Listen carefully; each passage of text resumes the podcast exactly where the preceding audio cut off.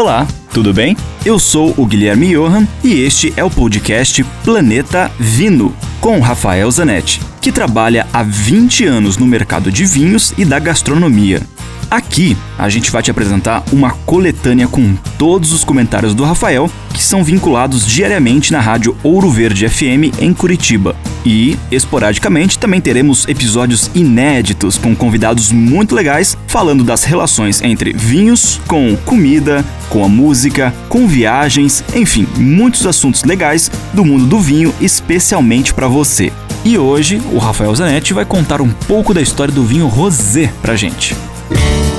Um ouvinte me escreve e me pergunta se os vinhos rosés, que ele tem visto muito ultimamente nos restaurantes, nas lojas, nos supermercados, nos bares de vinho, se os vinhos rosés são uma novidade, se eles são uma invenção recente. Eu digo que não. O vinho rosé existe já há muito tempo.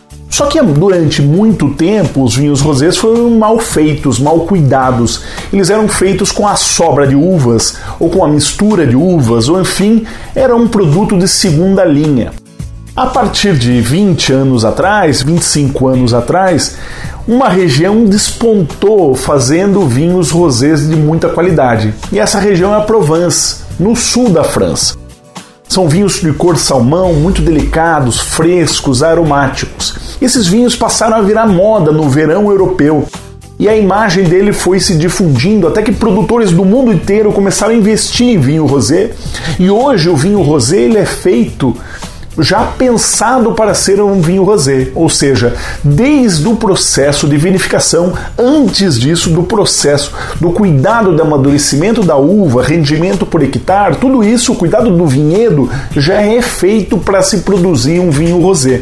E o que isso quer dizer? Quer dizer um vinho fresco, com boa acidez, com bastante fruta. Não faz sentido tomar um vinho rosé pesado, como era anos atrás, alcoólico. Se for para tomar algo alcoólico pesado, vamos tomar então o tinto, que aí tem muito mais estrutura e mais complexidade. A minha dica é um rosé de Portugal, do sul de Portugal, que chama-se Alento Rosé. Dúvidas? Escreva para mim, rafaelcomph@grupovino.com. Lembre-se sempre, se beber, não dirija.